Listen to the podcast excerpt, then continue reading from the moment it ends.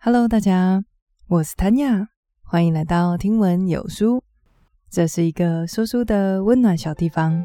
你现在正在收听的是《心流》的第二集。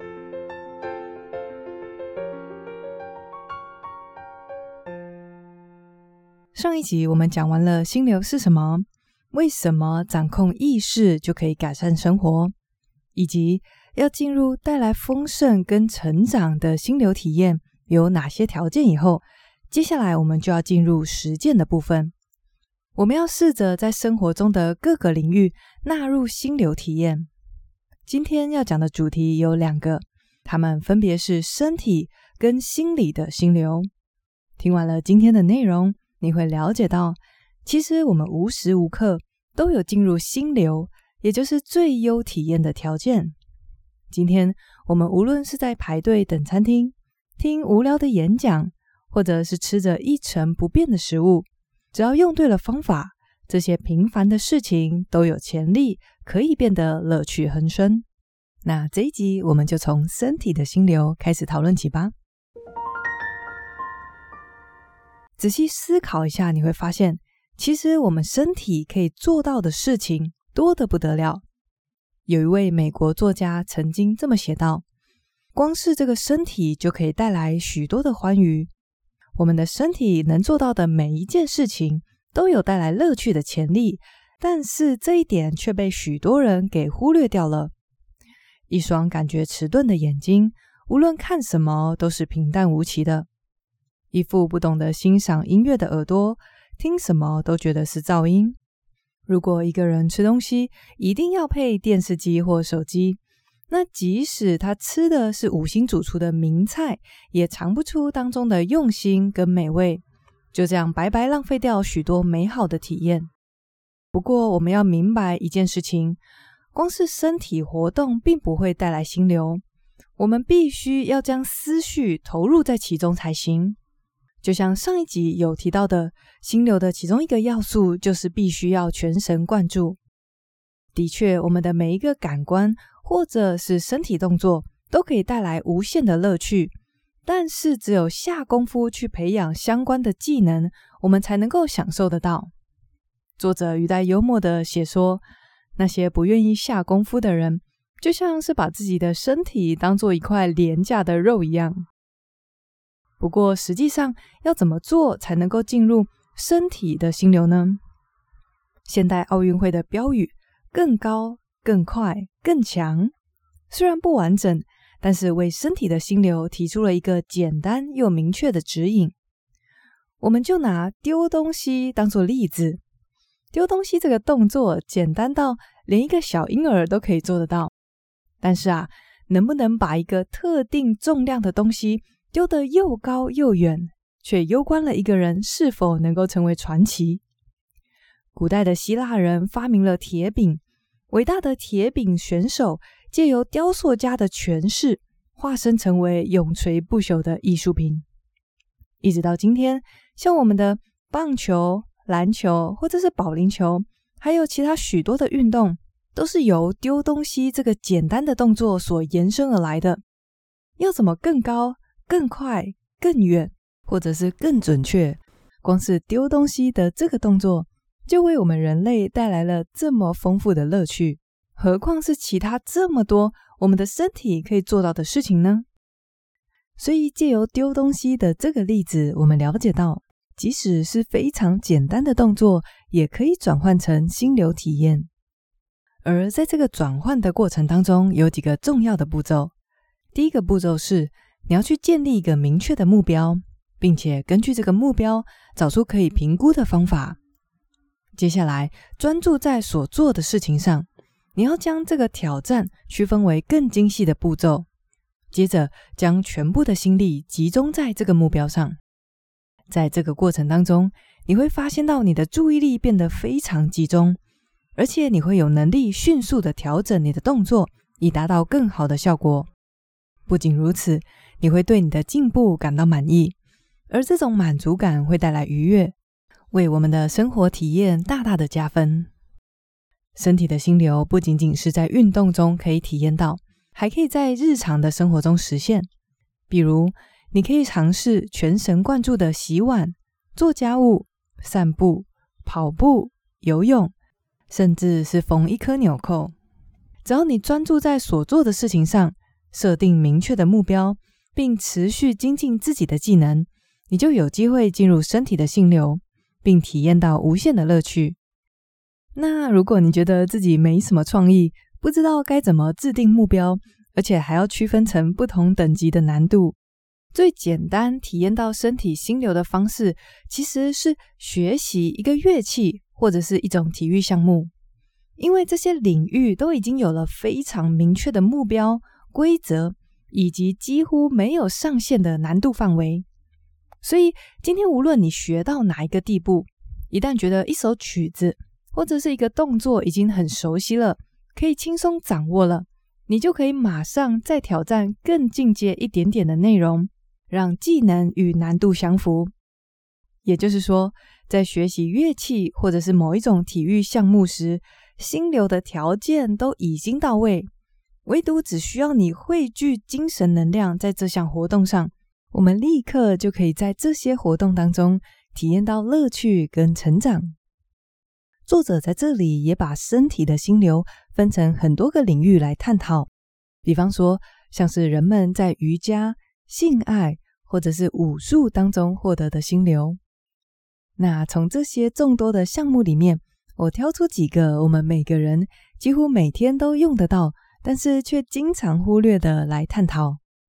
首先是美味的心流，请你回想一下，上一次当你闭着眼睛，慢慢的。用心的品尝一道美食是多久以前的事呢？在这个充斥着电子产品的时代，大部分的人吃饭的时候不是看着电视，就是在划手机，或者是聚餐的时候忙着聊天寒暄。不知道有多少的美食就被我们这个样子漫不经心的给放到肚子里去了。我自己啊，在读到这里的时候，第一个马上就想到我老公。因为他就是一个吃东西一定要拿出平板或者是手机来看的人，我都会嘲笑他说：“你根本就是用眼睛在吃东西吧？”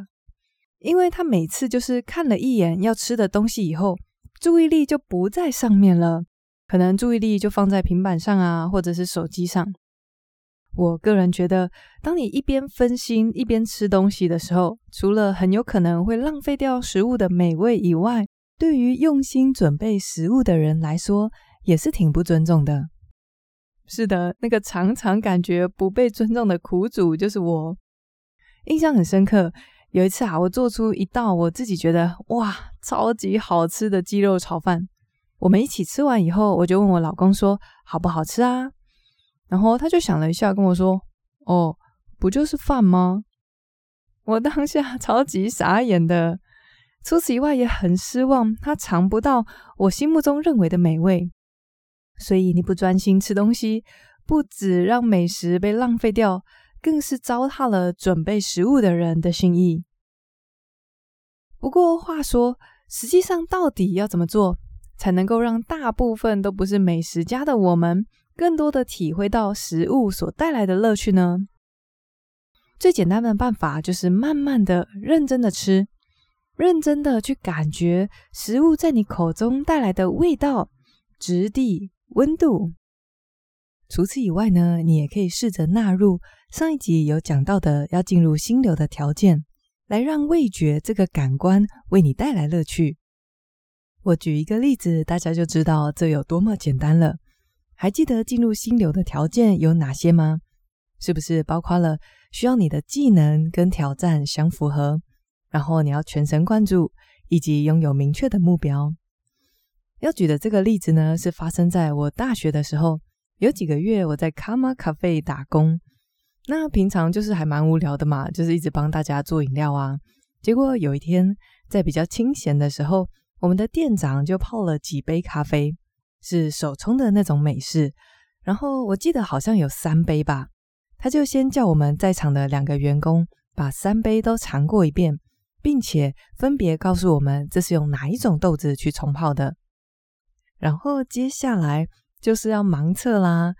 店长就考我们有没有办法光用喝的就喝出来这是来自哪个地方的豆子？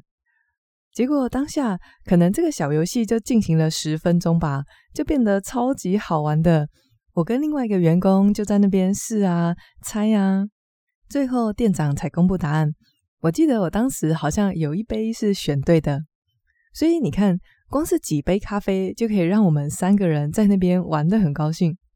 何况是我们生活当中有这么多的食物呢？大家可以延伸我们那天的做法，像前一阵子中秋节嘛，假设你家里面还有很多吃不完的柚子，你可以跟孩子就开始这样子的游戏啊，给他吃一吃五十年老虫的柚子是什么味道，然后再吃一吃全年随便买的柚子，然后就可以开始盲测。相信我，这真的超好玩的。所以，想要开发美味的心流，你可以专心的吃东西，以及纳入心流的条件。另外，我想要补充一个做法，是我在其他本书当中看到的。这个方法，我记得应该是来自正念饮食。如果你照着做，一样可以为你带来非常多味觉上的乐趣跟美好的感觉。这个方法是这样的，比方说，你今天要吃一个来自纽西兰的苹果，一开始你先把它拿起来。看一看它的色泽，闻一闻它的香气，摸一摸它的质地。接着，你可以想象纽西兰温暖的阳光，日复一日照在这个苹果树上，带来滋养，让它慢慢的开花结果。接着，仔细的去思想，从它成熟以后，一路上经过多少人的手，才来到你的手中。这时候，你可以怀着对大自然的敬畏。以及对他人付出的感谢，用心的去品尝这一个苹果。这样的吃法，很多人说这是他们吃过最好吃的苹果。说完了美味当中的心流，接着我们来讨论视觉上的心流。虽然我们大部分的人都不像受过专业训练的画家一样，能够分辨色彩、形状。构图等等这些细微美感的不同，但是我们大部分的人与生俱来就会欣赏美景。我想应该没有人会不喜欢绚烂的晚霞，配上一望无际的海景吧。在我们有机会投入这种不必经过训练也可以感受到的视觉饗宴时，一定要把握机会进入视觉的心流，不要让注意力被琐碎的烦恼或社群软体给绑架。这时候，或许你会说，现在生活在城市中的我们，没办法每天都看着无敌海景啊。但是，其实只要拿出专注力，身边真的有很多美丽的事物。我记得有一次我下班的时候，当时好像是春天，我抬起头来看到公司园区里面的一小排树，突然被它们的美丽给惊艳到了。我当时想，奇怪。不就是树吗？怎么会看起来这么的美丽呢？于是我仔细的端详，发现它们每一棵树的叶子都长得极为茂盛，郁郁葱葱的样子在阳光下显得欣欣向荣。此外，我还注意到，在每一个枝头上刚冒出来的新芽，颜色特别浅，特别清脆。一排树就这样带着既缤纷又和谐的各种绿色，在风中轻轻摇曳。真的是很迷人的景色。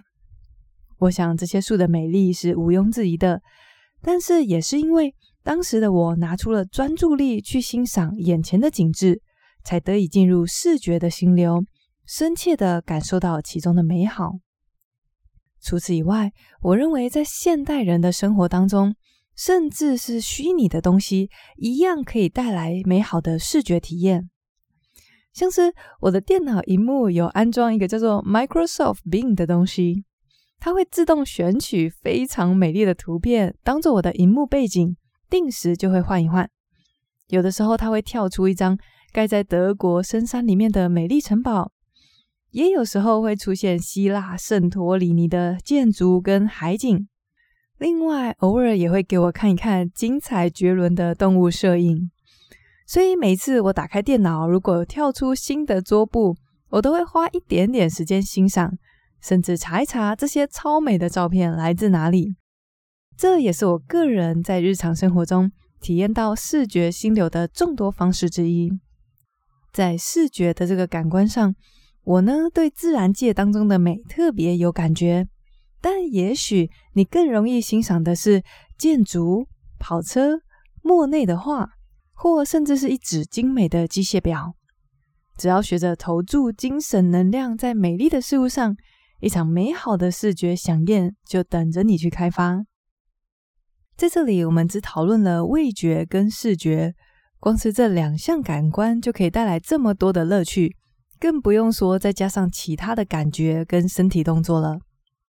当然，我们不可能每一个人都像美食家、作曲家或者是运动员一样，把某一个技能操练到极致。但其实，我们只要挑出几项原本经常被忽略的感官或技能加以训练，就可以为生活增添许多的乐趣。甚至是你只要更多的集中精神，用心的去品味一朵花的香气，静静的去聆听一首美好的旋律，心流体验就在我们生活的每一个细节里。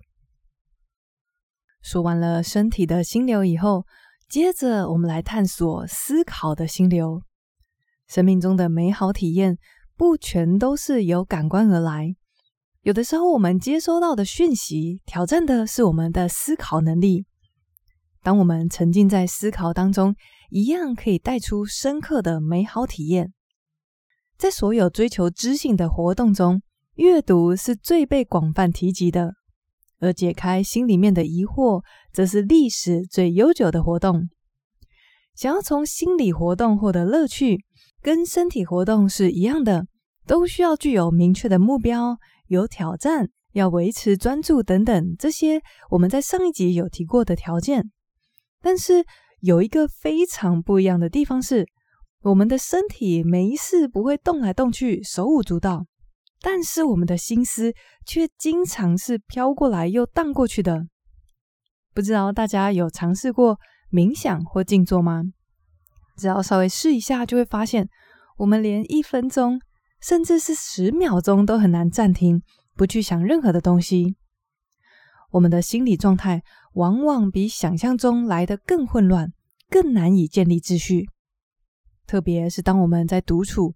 没什么重要的事情在手边要处理的时候，思绪就会开始乱窜，最后往往会停留在让我们最痛苦、此时此刻最烦恼我们的事情上面。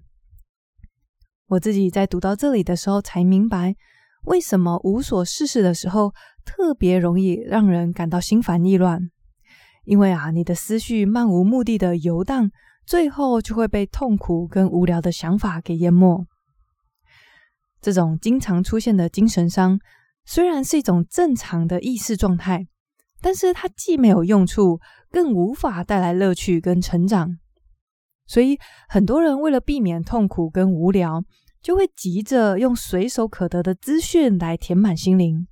当我们打开电视机或手机的时候，就不必担心这些到处乱窜的思绪会带我们到那些最痛苦、我们最不想面对的问题上。而且用网络上随意的资讯来塞满思绪，这样做所耗费的精神能量非常的低。这也就是为什么手机这么容易让人成瘾，因为它在某种程度上带来我们内在秩序的和谐。但是，与其用这类活动消极的避免内心秩序的混乱，其实我们可以试着更积极的去驾驭我们的心灵，去建立新的秩序。在思想的心流这个章节，书中特别探讨到了历史、哲学还有科学这三个领域。探索跟研究这三个领域，毫无疑问的为古今中外的人带来极大的乐趣。只不过，除了这三个典型的思考活动以外，只要掌握技巧，我们任何人都可以在任何的知识领域上面加入这个充满乐趣的心理游戏。在这一章里面，我认为有一个非常重要的概念，那就是记忆是思考活动的基石。所有的心理活动都有赖记忆这个资料库才得以成全。所以，对于那些从来不费心去记忆任何东西的人，他们的生活会变得非常枯燥。近年来有一些教育改革者，他们认为死记硬背不是学习资讯的有效方式，以至于很多原本在学校需要背诵的环节都被省略或删除。但是我们不能古板的以为背诵跟创意会有所抵触。所有伟大的作曲家、科学家或者是艺术家，都是在学习并记忆了大量的基础知识，累积了丰富的资料库以后，才得以创造出最具独创性的作品。那些记得住故事、哲学思想、化学方程式、围棋战术，甚至是圣经经节的人，在建立心理秩序上特别的有优势。当其他人都需要靠着滑抖音、听音乐，或者是与其他人闲谈来避免意识混乱的时候，他们的心灵自己就拥有大量的资料库，可以自娱，也可以跟身边的人分享。作者说，他有一次参加一个巨型雕像的开幕式，在长官冗长的致辞当中，他注意到旁边有一位专长是打赔偿诉讼的律师，自己一个人在喃喃自语。作者觉得很有意思。就问他说，在思考些什么？对方回答说，自己在喃喃自语，是在盘算，如果有小孩因为爬这座巨型雕像而受伤，市政府要花多少钱才能摆平这件事情？大家不觉得很有趣吗？就是这个人脑中关于赔偿诉讼的资料已经足够庞大，让他随时随地都可以进入思想的心流。到了这种境界，无论你是在听无聊的字词、等牙医，还是排队买咖啡，就算手边没有手机可以打发时间，你永远都不会感到无聊。像我现在也几乎随时随地可以进入思考的心流。多亏了有开启这个说书小事业，以前呐、啊，我常常在各种等待的时间觉得了无生趣。但是现在我不必拿起手机来填满这些等待的时光，我立刻就可以开始思索：诶，下一集我要跟我的听众分享什么？有哪些观念？要怎么讲？有没有我自身的例子可以拿来说明呢？对我来说，尤其是在长航线夜晚的飞行，以前觉得漫长难以度过的，现在变成是我会徜徉在思索的乐趣当中。时间一下子就过了。那么，我们要怎么样去提升记忆的价值呢？最简单的方法，自然就是先决定你对哪一个主题特别感兴趣，接着把注意力集中在该领域的关键事实以及人物。有了基本概念以后，就会更了解哪些知识值得去记忆。要注意的是，我们不需要执着在背诵每一个细节。假设你今天感兴趣的是战争的历史，那你不一定要把每一个历史事件的细节都死背起来。也许在这个过程当中，其实最吸引你的部分是战乱时代的英雄人物。你可以就这一点，就他们的生平和事迹去做更多的探索。当你可以自己决定要记忆的部分。这样会让整个背诵的过程变成是一个乐趣，而不是像应付考试那样是一件辛苦的差事。有些人一离开学校就停止学习，因为从小到大，我们都是被迫在这个体制之下去学习特定的事物，我们几乎没有办法自己决定要背诵哪些部分，要学习哪些项目。这样并非出自自愿的学习过程。长达十几年，很多人对于记忆东西、学习新事物的这个热情就被消耗殆尽了。但是，当我们不再需要为了求学或是为了就业等外在因素而学习的时候，可以转而为了内在的因素，在我们喜爱的领域上不断增加复杂度，为我们的人生体验找到个人意义。这样一来，将会带出更深刻的喜乐。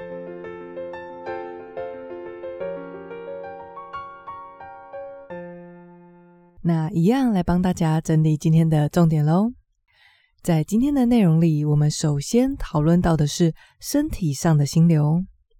我们所有的感官所有的动作都具有带来心流的潜力。在这里举的例子是丢东西这个简单的动作。当人们制定目标跟明确的方式来进行，丢东西演变成了无数种可以带来乐趣的活动，像是篮球、标枪、棒球等等。